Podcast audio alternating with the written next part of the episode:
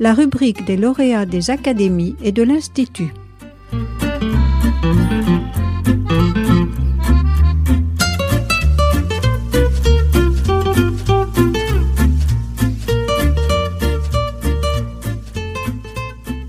Bonjour, je m'appelle Oran Boyd.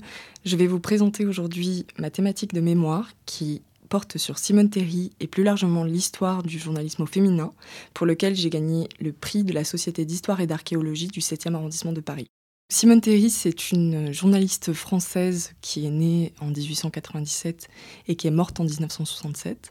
C'était une grande reporter. Elle a beaucoup, beaucoup voyagé, elle a beaucoup écrit, c'était aussi une écrivaine. Et en fait, euh, la première fois que j'ai entendu parler d'elle, c'était par des recherches. Je voulais absolument faire mon mémoire sur le journalisme féminin.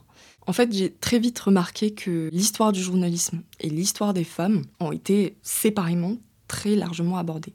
On retrouve quelques articles, mais jamais des grands manuels sur l'histoire du journalisme féminin.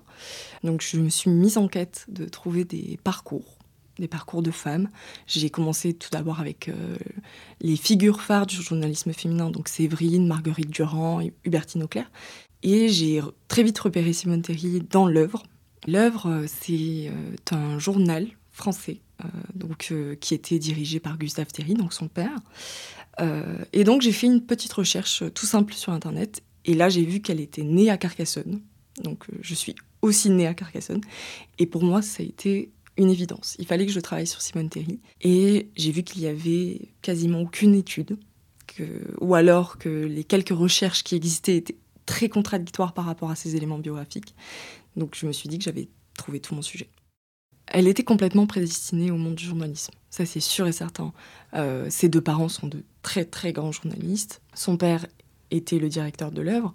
Sa mère était une très grande reporter, d'ailleurs une des premières femmes à se rendre en URSS en tant que journaliste, et même en tant que journaliste français tout court, au-delà de l'aspect féminin. Donc elle était prédestinée, surtout qu'elle est issue d'une classe sociale qui est centrée sur la littérature, euh, qui est centrée sur l'art, sur le travail intellectuel. Simone Terry dit Je suis née dans l'encre de l'imprimerie. Donc elle savait qu'elle allait devenir journaliste ou écrivaine. Et d'ailleurs, elle est plus écrivaine que journaliste. Donc c'est toujours une ambiguïté avec euh, l'identité de l'écrivain qui, je trouvais, très intéressante. Simone Terry commence sa carrière en 1917 avec un pseudonyme qui est celui de Simone Lalbrun. C'est au cours d'un voyage en Angleterre, son père estime qu'elle peut rapporter quelque chose d'intéressant, puisque la guerre n'est pas encore finie. Donc c'est voir comment se passe euh, la Grande Guerre en Angleterre. Donc elle, produit trois articles qui sont publiés dans l'œuvre. Mais après, il y a un vide puisqu'elle continue ses études. Donc elle devient professeure. Elle revient en France. Et en effet, son père euh, la convie à partir en Irlande. Parce qu'elle a envie de voyager. Elle a envie de découvrir la culture irlandaise.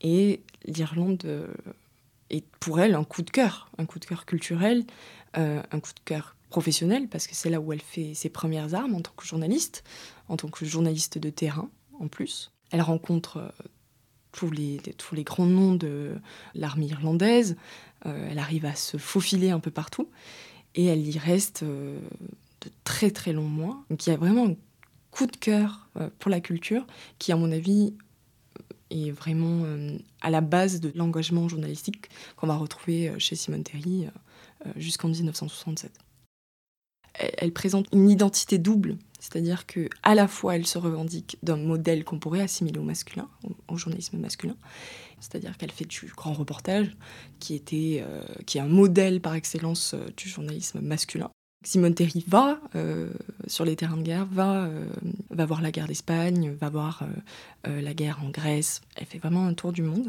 Et en même temps, elle, se légitime en avançant des caractéristiques féminines. Son discours, par exemple, est essentiellement basé sur l'émotion.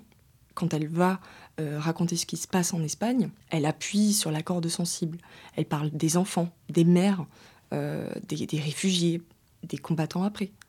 Donc c'est très ambivalent assez paradoxal euh, à certains points, mais ça se comprend dans la, dans la démarche du journalisme féminin finalement.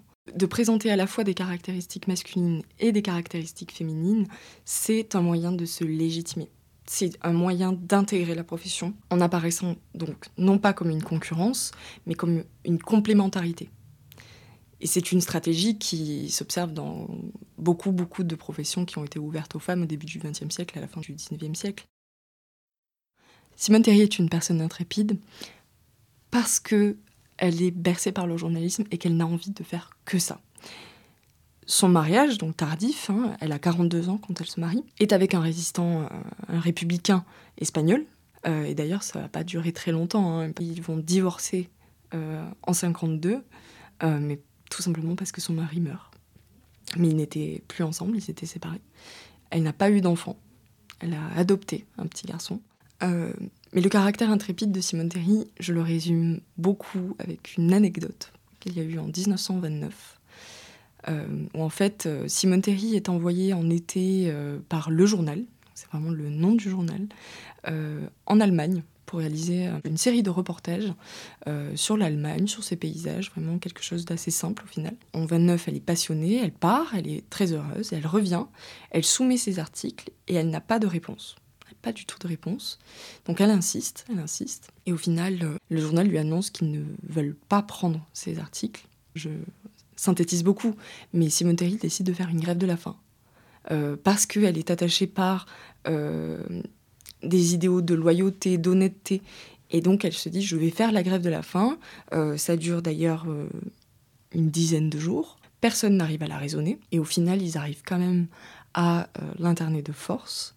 Et elle réussit à replacer ses articles, mais dans un autre journal. Elle renvoie une, dernière lettre au journal en disant que elle serait très heureuse de refaire une nouvelle collaboration avec le journal, mais que ça ne sera pas de sitôt. C'est une anecdote que je trouve incroyable parce que on part d'un refus de publier des articles pour arriver à une grève de la faim euh, qui est une, très inspirée par ce qu'elle a vu en Irlande, en fait.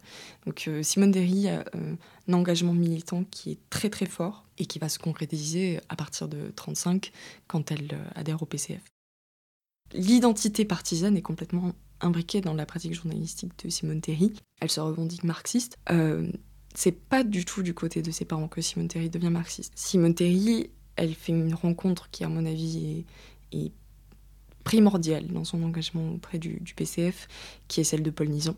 En fait, elle devient la maîtresse de Paul Nison, qui a beaucoup participé à sa poussée vers le PCF, et en même temps, c'est quand même né d'une réflexion euh, autonome, parce qu'elle est sensible à la guerre d'Espagne, elle a été sensible à ce qui s'est passé en Irlande.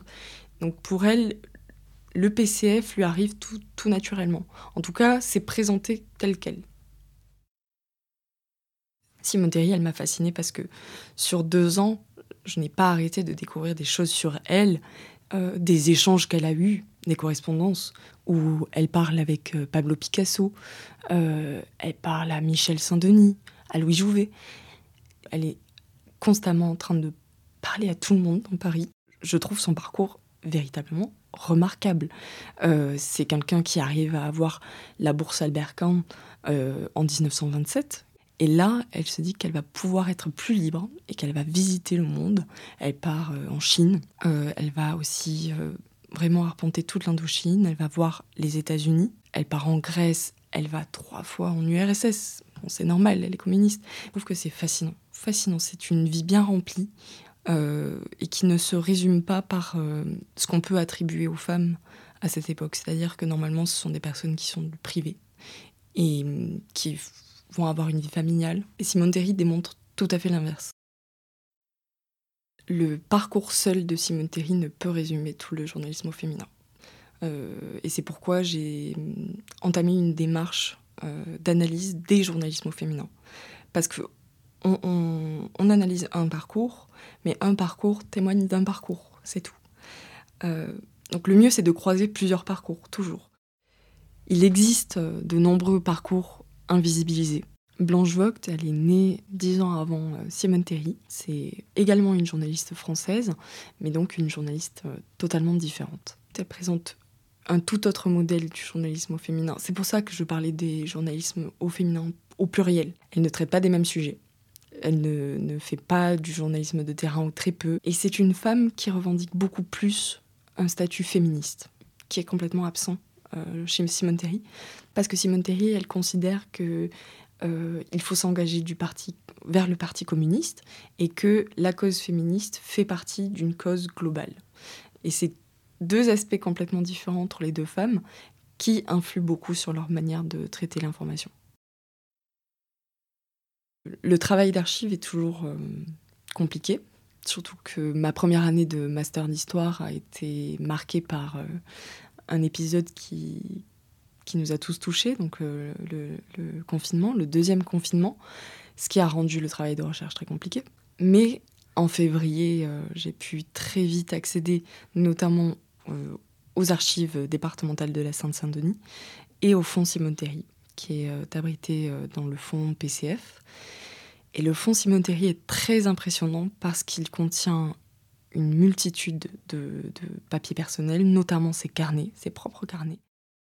J'affectionne beaucoup euh, de voir les archives, de vraiment de les toucher, de, de, les, de, les, lire vraiment de mes propres yeux et pas par un écran. Donc le retour en février aux archives a été un moment vraiment merveilleux pour moi. Euh, surtout euh, aux archives départementales de la Seine-Saint-Denis, parce qu'on est dans une atmosphère où on est isolé, où on est avec quand même des éléments qui ont traversé le temps. Donc c'est toujours euh, un peu poussiéreux, mais il y a un, aspect, comment dire, solennel dans l'acte. Et c'est ce qui me plaît le plus dans la recherche. Je trouvais opportun de m'appuyer sur une trajectoire biographique, professionnelle, pour montrer que hum, l'invisibilité ne veut pas dire non-existence. Et j'espère que mon travail, mon étude, va inviter d'autres chercheurs et chercheuses à faire de même. Peut-être que ça ne donnera pas sur un mémoire, mais juste d'avoir la curiosité de voir euh, quelles sont les personnes qui ont existé et surtout de, se rendre compte que oui, il y avait des femmes journalistes. Tout simplement. Ce n'est pas un événement nouveau, c'est quelque chose qui a toujours existé. Je pense que euh, tout le 19e siècle en est une preuve, euh, notamment les comtesses qui tenaient euh, leurs journaux intimes. C'était déjà une forme de journalisme. C'est une étude qui permet de montrer que cela existait et qu'il faut juste en parler.